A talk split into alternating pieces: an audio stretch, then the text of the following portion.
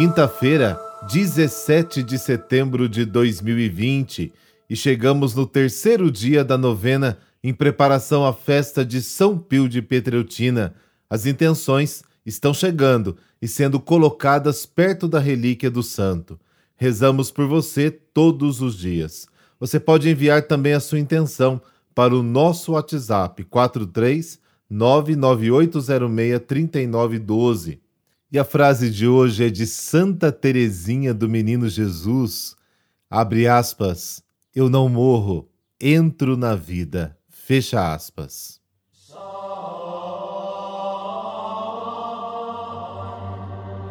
Em nome do Pai, e do Filho e do Espírito Santo. Amém. Ó Jesus, fonte de amor e misericórdia, nós vos agradecemos por nos terdes dado São Pio de Pietreutina como sinal vivo de vossa paixão, morte e ressurreição. A ele destes as vossas próprias chagas que São Pio carregou com serenidade e força, comunicando ao mundo a vossa compaixão. Por isso, por intercessão deste grande santo, São Pio de Pietreutina, dai-nos a graça que tanto necessitamos Jesus.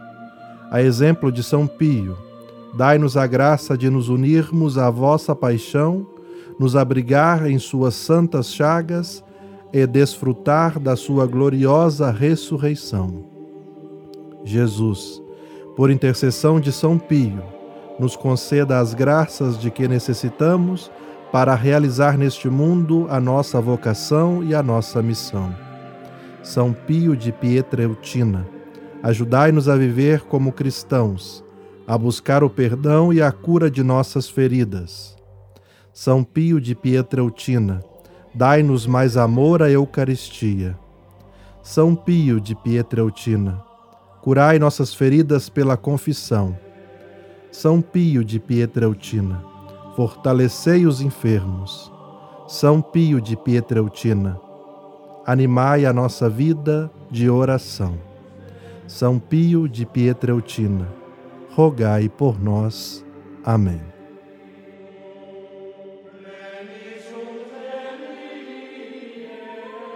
O Evangelho de hoje conta a história de uma mulher que foi acolhida por Jesus enquanto banhava com as próprias lágrimas os pés dele. Um dos aspectos revolucionários da atividade de Jesus é a forma como se dirige e acolhe as mulheres.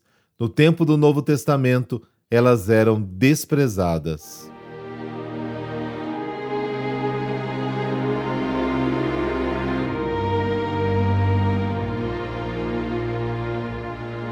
Lucas, capítulo 7, versículos de 36 a 50. Naquele tempo, um fariseu convidou Jesus para uma refeição em sua casa. Jesus entrou na casa do fariseu e pôs-se à mesa. Certa mulher, conhecida na cidade como pecadora, soube que Jesus estava à mesa na casa do fariseu. Ela trouxe um frasco de alabastro com perfume e, ficando por detrás, chorava aos pés de Jesus. Com as lágrimas, começou a banhar-lhe os pés, enxugava-os com os cabelos, cobria-os de beijos e os ungia com perfume. Vendo isso, o fariseu que o havia convidado ficou pensando se este homem fosse um profeta, saberia que tipo de mulher está tocando nele, pois é uma pecadora. Jesus disse então ao fariseu: Simão, tenho uma coisa para te dizer. Simão respondeu: Fala, mestre. Certo credor tinha dois devedores. Um lhe devia quinhentas moedas de prata e o outro cinquenta. Como não tivessem com que pagar, o homem perdoou os dois. Qual deles o amará mais? Simão respondeu: Acho que é aquele ao qual perdoou mais. Jesus lhe disse: Tu julgaste corretamente. Então Jesus virou-se para a mulher e disse a Simão: Estás vendo esta mulher? Quando entrei em tua casa, tu não me ofereceste água para lavar os pés. Ela, porém, banhou meus pés com lágrimas e enxugou-os com os cabelos. Tu não me deste o beijo de saudação. Ela, porém, desde que entrei, não parou de beijar meus pés. Tu não derramaste óleo na minha cabeça, ela, porém, ungiu meus pés com perfume. Por esta razão eu te declaro: os muitos pecados que ela cometeu estão perdoados, porque ela mostrou muito amor. Aquele a quem se perdoa pouco mostra pouco amor.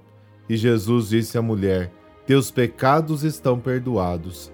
Então os convidados começaram a pensar: Quem é este que até perdoa os pecados? Mas Jesus disse à mulher: Tua fé te salvou. Vai em paz. Palavra da salvação.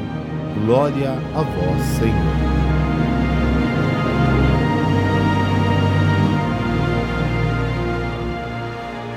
três pessoas completamente diferentes se encontram: Jesus, Simão, fariseu, e uma mulher com a fama de pecadora. Na casa de Simão, Jesus é o convidado para o almoço. Uma mulher se aproxima, lava os pés dele, enxuga com os cabelos, beija e derrama perfume. Afrouxar o cabelo em público significava independência e Jesus não se afasta dela. Aliás, ele sempre acolheu o que a sociedade da época desprezava e rotulava como pecador.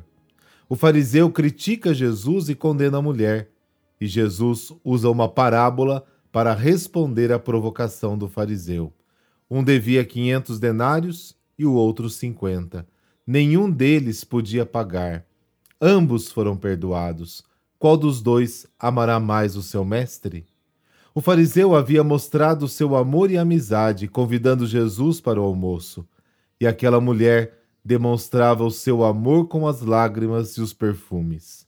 A grande mensagem de Jesus para o fariseu praticante da lei é bem clara: quem pouco se perdoa, pouco se ama. O problema é que o fariseu pensa que não está em pecado, porque em tudo observa a lei. E Jesus vem ensinar que o mais importante não é praticar a regra em si, mas o amor com que se guarda a lei. E usando os próprios símbolos utilizados pela mulher, considerada pecadora, Jesus chama a atenção do fariseu. Você não me deu água para lavar os pés, não me deu um beijo de saudação, não colocou óleo perfumado na minha cabeça. Apesar do banquete que você me ofereceu, há pouco amor no seu coração. E Jesus declara que a mulher está perdoada, vá em paz, a tua fé te salvou. Aí está a grande novidade de Jesus. Ele não condena, mas acolhe. Quantas vezes Jesus disse: A tua fé te salvou? Lembre-se disso na próxima vez que estiver passando por um momento aparentemente sem solução.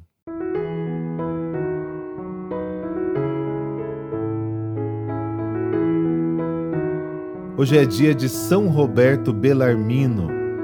Ele nasceu no dia 4 de outubro de 1542 em Montepulciano, Itália.